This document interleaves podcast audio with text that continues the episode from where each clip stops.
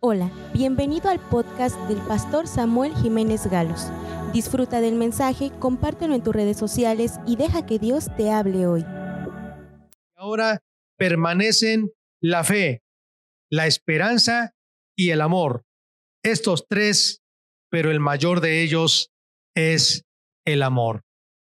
Son realidades, no son ideas, no son algunas teorías, no, no, es, es real. La fe es real, la esperanza es real, el amor es real. ¿Cómo se llama a una esperanza que no es real? Se llama ilusión. Hay personas que se hacen ilusiones, esperan algo que no es real. ¿Y cómo se llama a una fe que no es real? Bueno, pues una fe que no es real, simplemente la Biblia dice que es una fe muerta, una fe que no tiene vida. ¿Y cómo se llama el amor que no es real? Bueno, puede ser una emoción, puede ser un sentimiento. Fíjense que los griegos no conocían lo que era el amor de Dios, el amor grande, supremo, el amor ágape. Ellos solamente hablaban del amor de familia, del amor de hermanos, del amor de amigos y le llamaban filos o fileo. Ellos también hablaban del amor de un matrimonio, el amor erótico. Ese era el amor eros. Y también hablaban de un amor de familia y se le llamaba eustorgios. Pero ellos no tenían en su vocabulario la palabra ágape o agapao, que significa amor de Dios, pero es un amor puro, un amor genuino, un amor que no cambia, un amor que perdona, un amor que es sacrificial.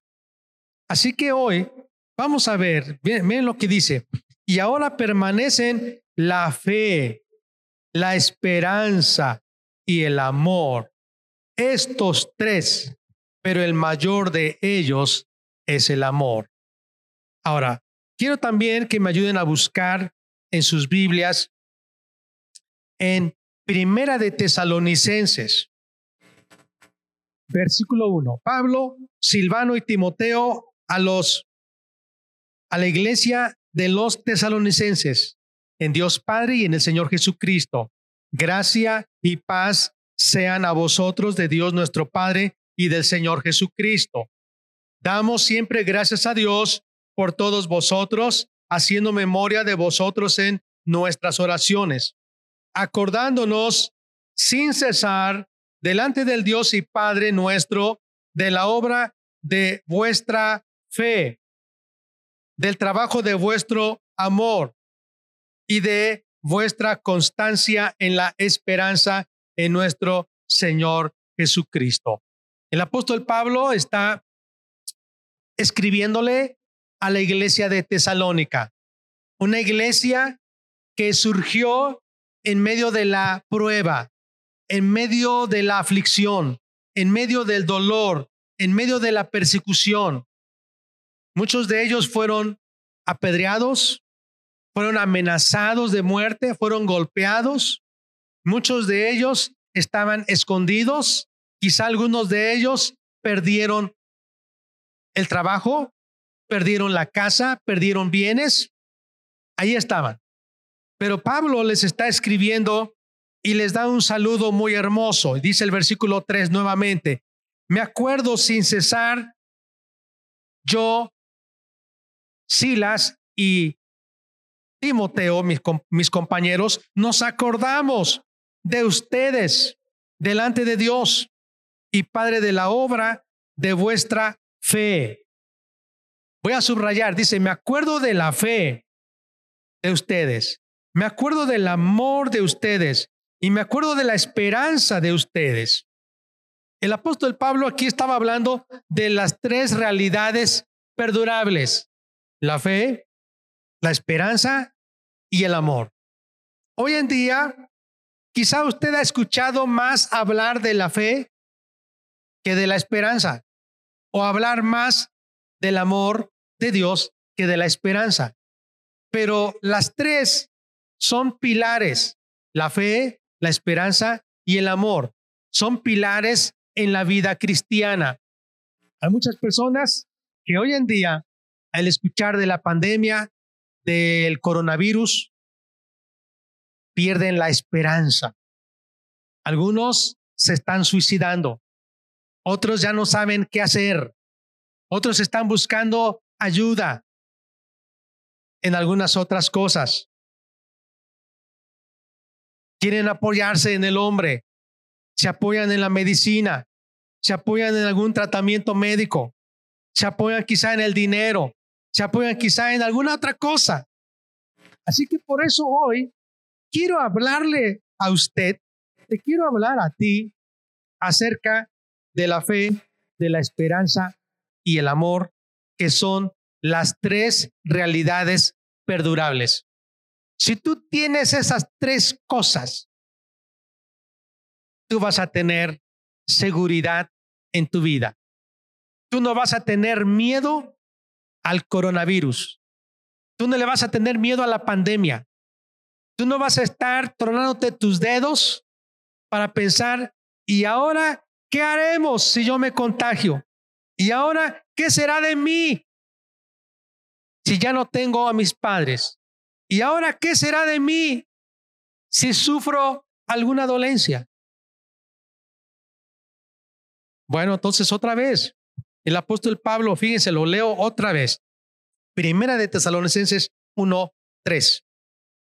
Nos acordamos sin cesar delante de Dios y Padre nuestro de la obra de vuestra fe, del trabajo de vuestro amor y de la constancia en la esperanza en nuestro Señor Jesucristo. Qué hermoso.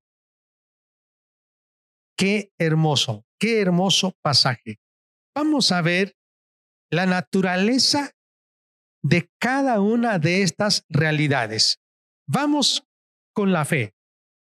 Dice la Biblia en Romanos capítulo 10. Romanos capítulo 10 nos habla acerca de la fe y dice así. Versículo 17. La fe es por el oír y el oír la palabra de Dios. Es muy interesante este pasaje. La fe verdadera porque hay una fe negativa. La fe negativa es creer lo que tú temes. Hay personas que dicen, me está doliendo la garganta, me está doliendo la garganta, ya me arde, ya me raspa, se me hace que ya, ya, ya tengo COVID-19. Y le da. Ay, me está doliendo la cabeza. A lo mejor tengo migraña. Yo creo que sí, es migraña y tiene migraña. Eso es una fe negativa. Pero hoy quiero decirle, dice, que la fe viva, la fe verdadera, es una fe. ¿Y cuál es su naturaleza? Que nace de la palabra de Dios. La palabra de Dios tiene vida. No es lo mismo leer un libro de historia, de psicología, de medicina que leer la Biblia. Cuando tú lees la palabra de Dios, cuando tú escuchas la palabra de Dios y tú crees lo que tú estás escuchando, va a producir fe. Fe para salvación. Porque mira, dice más adelante, vamos atrás, dice el versículo 16. mas no todos obedecieron al Evangelio. Versículo 15. ¿Y cómo predicarán si no fueren enviados? Como está escrito, cuán hermosos son los pies de los que anuncian la paz de los que anuncian las buenas nuevas. Versículo 14. ¿Y cómo pues invocarán a aquel en quien no han creído? ¿Y cómo creerán en aquel de quien no han oído? ¿Y cómo irán sin haber quien les predique? Sigue un orden. Y luego dice el versículo 13, porque todo aquel que invocare en nombre del Señor será salvo. Aquel que invoca el nombre del Señor será salvo. Pero primero dice el versículo 15, ¿cómo predicarán si no fueren enviados? Entonces, hay una persona que sale enviada y predica. Hay otra persona que está en ese lugar como un receptor del Evangelio y empieza a escuchar. Y cuando empieza a escuchar y cree, dice la Biblia, que es salvo y empieza a invocar en nombre del Señor. Dice el versículo 13, y todo aquel que invocar en nombre del Señor será salvo. Versículo 14, ¿y cómo invocarán aquel del cual no han creído? ¿Y cómo creerán si no han oído? Entonces, la fe nace de la palabra de Dios. No nace de leer cualquier otro libro ni de escuchar cualquier otra cosa o a quien, quien sea. Nace de la palabra de Dios. Si me acompaña en Hechos capítulo 14, hay una historia muy interesante. Y esta historia habla de un hombre que fue sanado. Dice el versículo 8. Y cierto hombre de Listra estaba sentado, imposibilitado de los pies, cojo de nacimiento, que jamás había andado. Este oyó hablar a Pablo, el cual, fijando en él sus ojos y viendo que tenía fe para ser sanado, dijo a gran voz, levántate derecho sobre tus pies. Y él saltó y anduvo. Entonces la gente, visto lo que Pablo había hecho, alzó la voz diciendo en lengua icaónica, dioses bajo, bajo la semejanza de hombres han descendido a nosotros. La gente no sabía, porque vieron un milagro. Pero me, me parece muy interesante. Este hombre estaba sentado así como tú aquí, así como algunos que nos están viendo, estaban sentados escuchando a Pablo. ¿Y Pablo de qué hablaba? Pablo no hablaba de él. Pablo no les estaba contando historias. Pablo estaba hablando de Cristo. Pablo le estaba hablando a la gente acerca de Cristo. Y yo voy a resumir más o menos ese evangelio. Hablando que el hombre está caminando a la muerte, que el hombre necesita esperanza, que hay tres tipos de muerte o tres niveles de muerte. Y que la primera es una muerte espiritual. Y que esto es el resultado porque nuestros primeros padres, Adán y Eva, desobedecieron a Dios comiendo el fruto del árbol del bien y del mal. En ese momento, ellos desobedecieron a Dios que les dijo, no coman, porque si ustedes comen, van a morir. Y se hablaba de una muerte en tres aspectos. Muerte espiritual, es decir, se iban a desconectar de Dios, la fuente de la vida. Dios es santo y ellos al desobedecer no podían estar delante de un Dios perfecto. Ellos al desobedecer a Dios habían obedecido a Satanás. Esa es la muerte espiritual. Y así está el mundo. Cuando el mundo está bajo el poder de Satanás, son hijos de desobediencia y están condenados a la ira de Dios. Porque Dios dice que el pecado se debe pagar con la muerte. El segundo nivel o aspecto de esa muerte es la muerte física. Imagínate una batería de un auto, de un celular. Cuando tú no la conectas a la fuente para recargar esa batería, tú vas usando la batería, pero poco a poco se va a ir descargando hasta el punto de que se va a morir la batería. Y eso le pasó a Adán y Eva. Eso se llama muerte física. Sí, vivieron. Adán vivió 939 años. El hombre más longevo en el mundo fue Matusalén, 969 años. Casi un milenio. Pero su vida se fue apagando porque se desconectó de la fuente de la vida. Sí murieron físicamente. Pero la otra, la Biblia nos dice que es la muerte eterna. La segunda muerte. La muerte cuando Dios lance a esta persona que no creyó en Jesús al lago de, la, de, fuego y azufre. Así que cuando la gente está condenada a morir, hay un mensaje de esperanza. Ya me imagino que Pablo estaba hablando de Cristo. Cristo es la esperanza para este mundo. Cristo es la esperanza para el mundo que está sufriendo la pandemia.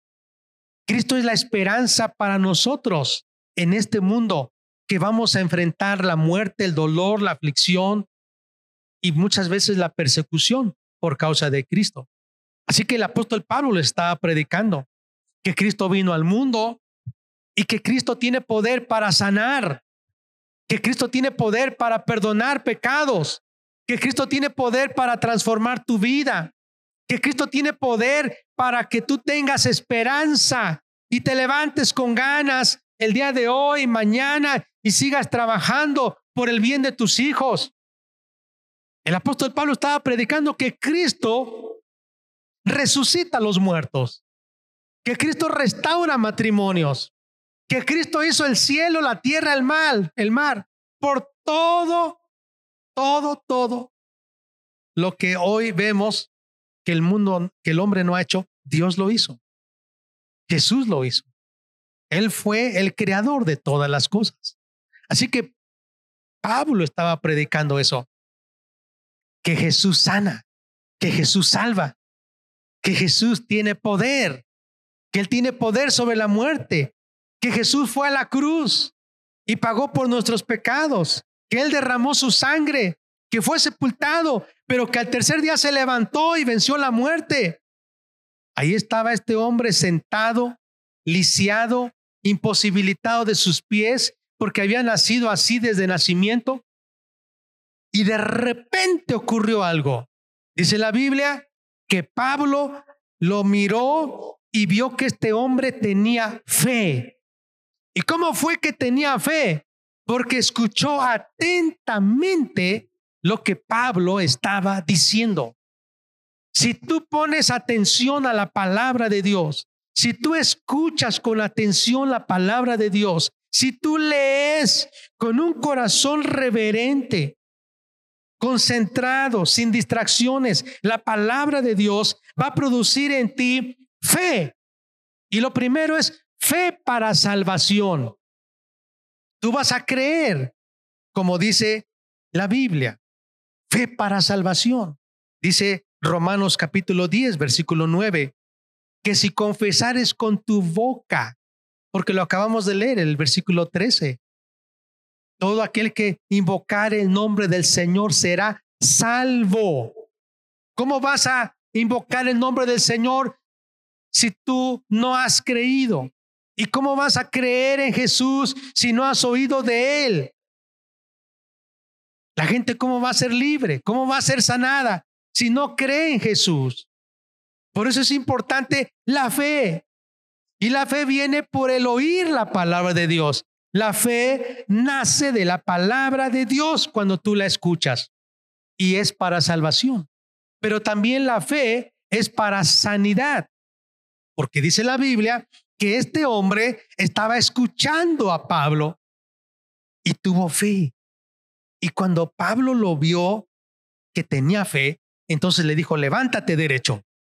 Y este hombre se levantó, saltó. Y la gente entonces se asustó y pensaron y dijeron, estos hombres, Pablo, Bernabé, son dioses que bajaron. Miren lo que hicieron. Amados, Dios tiene poder para sanar todavía hoy.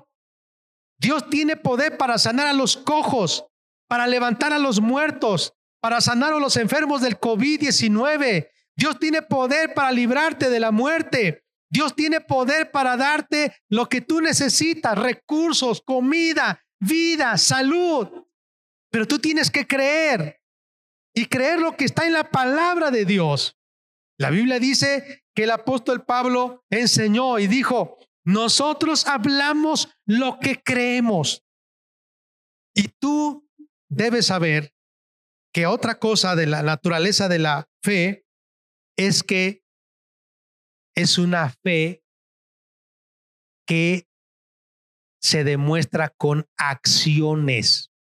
Por eso me gusta lo que dice el apóstol Pablo cuando le dice a la iglesia de tesalonicenses, de Tesalónica. Dice, yo me acuerdo de ustedes en oración a Dios por la obra de vuestra fe. La fe siempre tiene acciones. Una fe viva siempre te va a mover a actuar. Así como aquel que cree, creyó y recibió, pero invocó el nombre del Señor. Levántate. Y se levantó este cojo, este lisiado. Levántate. Y lo hizo. Si tú tienes fe, tú vas a actuar. La Biblia dice que una fe sin obras es muerta. La fe sin obras es muerta. ¿Están conmigo, amados? La fe sin obras es muerta. Una fe viva es una fe que obra, es una fe que acciona, es una fe que actúa. Si tú crees, tú vas a actuar. Número uno, tú vas a hablar. Tú vas a declarar lo que está en la Biblia. Y número dos, si tú crees, tú vas a hacer lo que dice aquí, tú vas a obedecer. Tú vas a hablar y tú vas a obedecer. Dios tiene poder. Jesucristo tiene poder todavía. Él hizo el cielo, la tierra, el mar. Él venció la muerte. Él venció a Satanás. Jesucristo vive. Jesucristo tiene poder para levantarte, para sanarte. Jesucristo tiene poder para transformar tu vida. Jesucristo tiene poder para bendecir tu vida, a tus hijos, a tu familia, a tu cónyuge. Él lo ha prometido. Necesitas fe.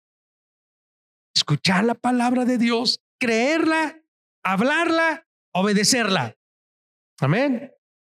Entonces, la fe tiene su origen en la palabra de Dios.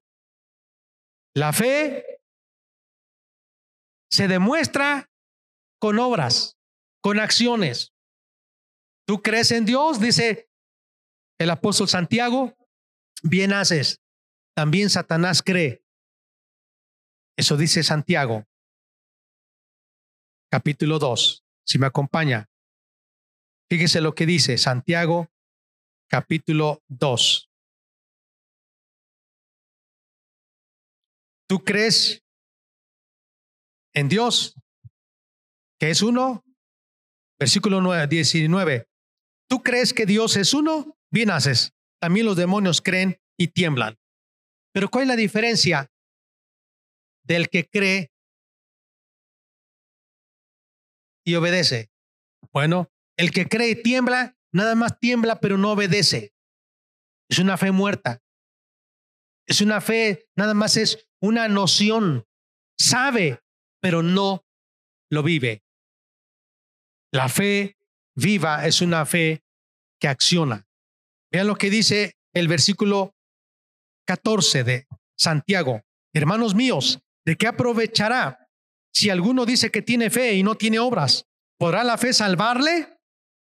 Y si un hermano o una hermana están desnudos y tienen necesidad de mantenimiento de cada día, y alguno de vosotros le dice, id en paz, calentaos y saciaos, pero no les dais las cosas que son necesarias para el cuerpo, ¿de qué aprovecha? Así también la fe no tiene obras, es muerta en sí misma. ¿De qué sirve que tú le digas, vayan, pero no les das? Porque se necesita no solamente decirles, sino hacer. Así la fe, dice, si no tiene obras, está muerta. Si tú dices que crees, pero no lo hablas. Si tú dices que crees, pero no actúas, no obedeces, entonces es una fe muerta. Dice, algunos dirán, tú tienes fe y yo tengo obras. Muéstrame tu fe sin tus obras, yo te mostraré mi fe por mis obras. Tú crees que Dios es uno, bien haces. También los demonios creen y tiemblan. Mas quieres saber, hombre vano, que la fe sin obras es muerta? ¿No fue justificado por las obras Abraham, vuestro padre, cuando ofreció a su hijo Isaac sobre el altar? ¿No ves que la fe actuó juntamente con sus obras y que la fe es perfeccionada por las obras? ¿Cómo se perfecciona la fe? Es decir, ¿cómo se completa la fe? Cuando actuamos. La fe nace de la palabra de Dios, ya vimos. La fe se demuestra con acciones, con obras. Y la primera obra que tú haces cuando crees en Dios, en Jesús, es confiésalo. Tú vas a decir, Jesús, lo que yo he leído en la palabra, lo que yo he escuchado de la palabra de Dios, yo lo confieso. Confieso que Jesucristo es mi Salvador. Confieso que Jesucristo es mi Señor. Creo en mi corazón que Dios lo levantó de los muertos a Jesús. Estás creyendo. Estás obrando, estás actuando. Creo que Dios dice que Él me puede sanar. Hay personas que dicen, sí, yo creo que Él me puede sanar, pero lo ve en el futuro. La fe no ve en el futuro. Tú crees y actúas. Este hombre se levantó. Había un hombre también que estaba enfermo y la Biblia dice que el apóstol Pablo dijo, Eneas, levántate. Y como este hombre tenía fe, se levantó. Si no hubiera tenido fe, quizá nada más hubiera dicho, ay, es que no puedo, es que quién sabe, es que pues no sé, y si me caigo, y es que no sé la verdad. No. Cuando alguien le ha dicho, tú crees en Dios, confiesas que Jesús es el Señor, quieres creer en tu corazón y de repente dice, ay, es que no sé todavía, es que la verdad es que no tiene fe. Es algo muy interesante, se necesita una fe viva. Tú la vas a sentir o la has sentido. Es una certeza. Dice Hebreos capítulo 11, es una sustancia, es una certeza de lo que tú crees. Estás segurísimo. Y eso lo hace solamente Dios. Ahora, la fe se enfoca en el presente. La fe se mueve más bien en el presente. La fe se mueve en el presente. Alguien dice, pues yo creo que Dios me sanará cuando Él quiera. Eso no es fe, eso es esperanza. La fe es, yo creo que Dios me sana y es ya. Y por lo tanto me levanto y por lo tanto hablo y por lo tanto actúo. La fe nace de la palabra. La fe se demuestra con acciones. La fe se basa en lo que Dios dice, pero se mueve en el presente. Su enfoque siempre es Jesús para salvación. Jesús para salvación. Jesús para que muestre su poder. Jesús para que muestre su gracia. Jesús para que muestre su amor. Jesús para que se manifieste en mi vida. Su enfoque siempre es Jesús. Su enfoque es Jesús. Y se mueve en el presente. Número dos, vamos a hablar de la esperanza. La esperanza, la naturaleza de la esperanza. Su origen está en la fe. Fíjense. Vamos a ver lo que dice Primera de Pedro, capítulo 1, versículo 3. Bendito el Dios y Padre de nuestro Señor Jesucristo, que según su grande misericordia nos hizo renacer para una esperanza viva. Para una esperanza viva. Así como la fe está viva, también la esperanza está viva. Dice, nos hizo nacer de nuevo. Amados, somos nacidos de nuevo por la fe en Cristo, pero somos nacidos de nuevo por la esperanza. Qué interesante. Mire, cuando alguien está sentado o parado, escuchando la palabra de Dios o leyendo la palabra de Dios, entonces produce fe. Confiesa a Jesús. Habla con Jesús. Le dice, Jesús, sálvame, creo en ti, actúa. Y dice la Biblia que nace esperanza. Una esperanza viva. Voy a seguir leyendo. Dice, bendito el Dios y Padre de nuestro Señor Jesucristo, que según su grande misericordia nos hizo nacer de nuevo para una esperanza viva por la resurrección de Jesucristo de los muertos para una herencia incorruptible, incontaminada e inmarcesible, reservada en los cielos para nosotros. La esperanza nace, tiene su origen en la fe. Si tú no tienes fe, no tienes esperanza. Pero ojo, hay personas que tienen fe, pero no tienen esperanza. Y es que es una fe muerta. Sí, tiene fe, pero no, no creo. Pues no sé. No, una fe viva también tiene una esperanza viva. Ahora voy a explicar por qué. Mira, es que la esperanza se demuestra con firmeza. La esperanza se demuestra con firmeza.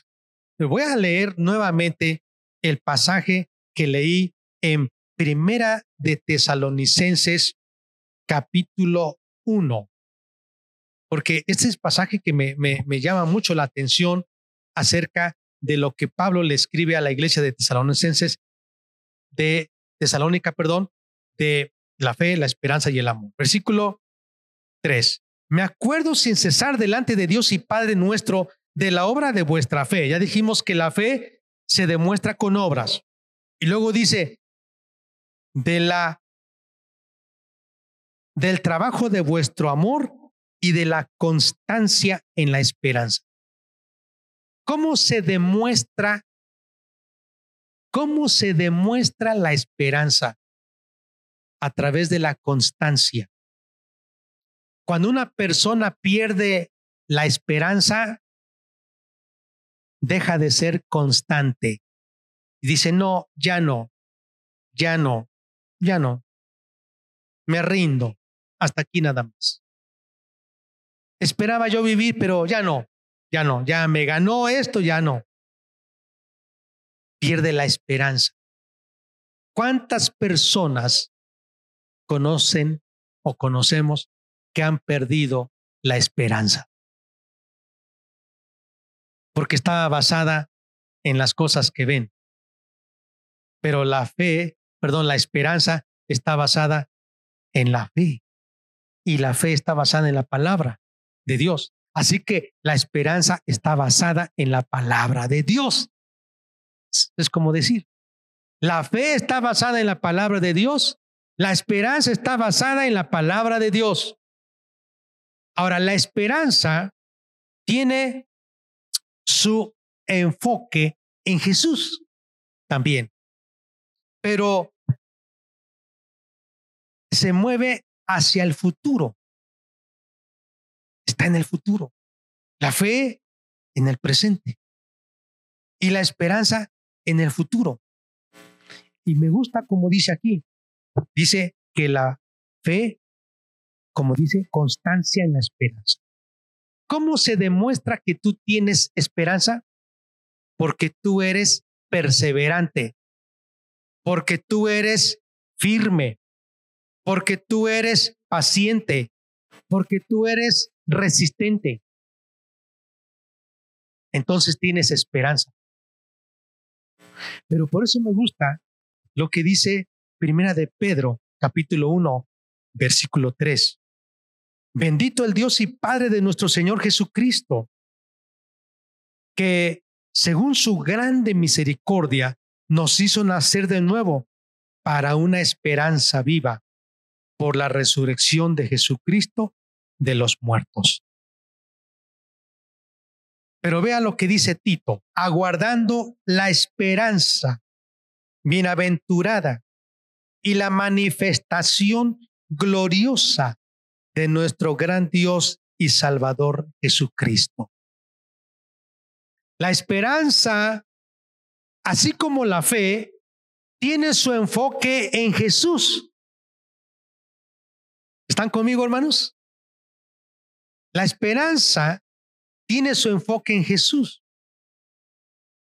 Pero en Jesús, en su venida, en su manifestación gloriosa. Dice, aguardando la esperanza bienaventurada y la manifestación gloriosa de nuestro gran Dios y Salvador Jesucristo, quien se dio a sí mismo por nosotros para redimirnos de toda iniquidad y purificar para sí un pueblo propio celoso de buenas obras. Y dice el versículo 12, versículo 11 tal vez, dice, porque la gracia de Dios se ha manifestado para salvación a todos los hombres, enseñándonos que renunciando a la impiedad y a los deseos mundanos, vivamos en este siglo sobria, justa y piadosamente, guardando la esperanza. Ahora, ¿cómo se demuestra la esperanza? Ya les dije, la esperanza se demuestra aguardando, esperando, perseverando, resistiendo, siendo fieles, siendo firmes. Si tú creíste en Jesucristo, no desmayes, no pierdas la esperanza, persevera, persevera, sé firme. Pero la otra es tú vas a vivir una vida piadosa. Termino con esto y es el amor. El amor, la naturaleza del amor. El amor nace de Dios y nace de la palabra de Dios. Dice la Biblia que cuando nosotros conocemos a Dios, entonces le amamos. Primera de Juan, capítulo 7. Amados, amémonos unos a otros porque el amor es de Dios. Todo aquel que ama es nacido de Dios y conoce a Dios. Fíjate, yo quiero resumir, por eso se parecen mucho la fe, la esperanza y el amor, pero no son lo mismo. El amor nace de un corazón renacido. El amor verdadero, el amor de Dios, nace de un corazón nacido de nuevo.